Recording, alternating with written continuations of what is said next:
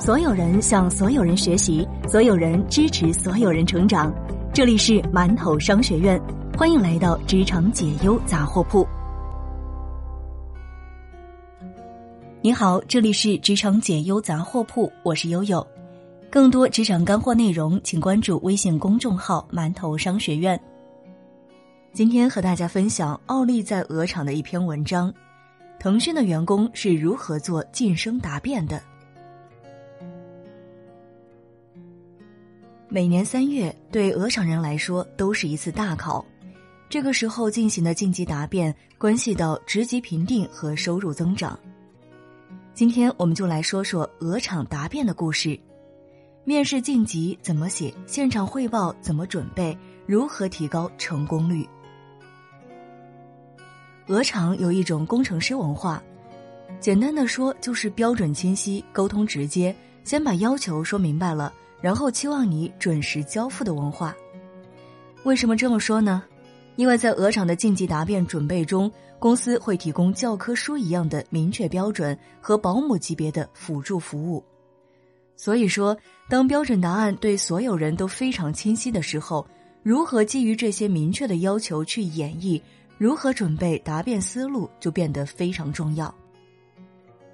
你要如何去讲述你的故事，让你的故事直接指向标准答案呢？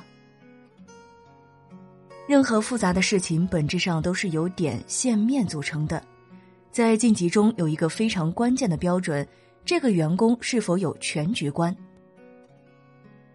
考虑到答辩的时间非常有限，只有二十分钟，本身就没有办法说完。所以说，你不要幻想把自己的每一个闪光点都展示出来。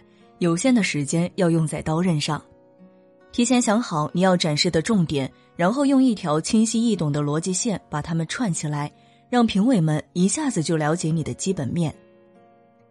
点线面是一个百试不爽的基本逻辑，清晰的陈述思路让评委和你一起参与到业务的推演和进化过程当中。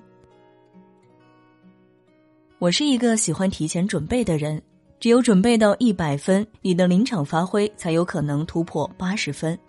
没有准备，哪有自信上场？晋级答辩不是工作汇报，重点展示你的心路历程。主语是我，而不是项目。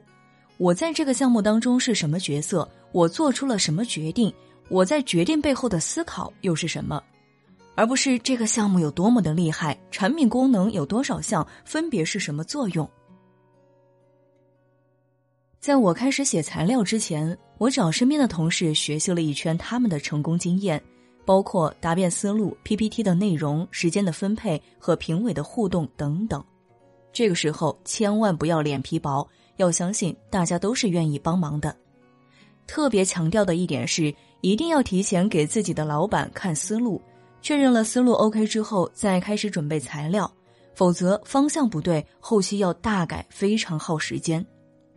当你的材料准备的差不多了，一定要拉着老板和同事演练一下，现场讲起来感觉如何？让大家再帮忙提提反馈和建议，进一步润色完善。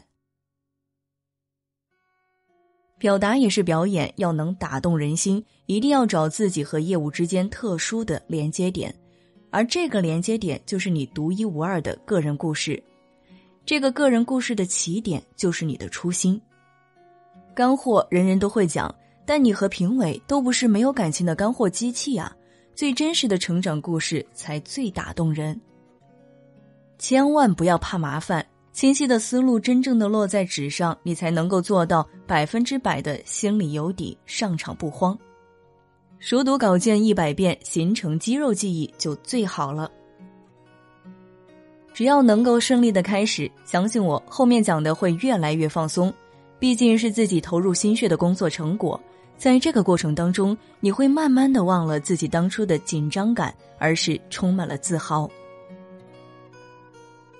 升级打怪没有困难，也没有乐趣，反正全力以赴，努力的人运气总不会太差。就算最后是失败了，又怎样？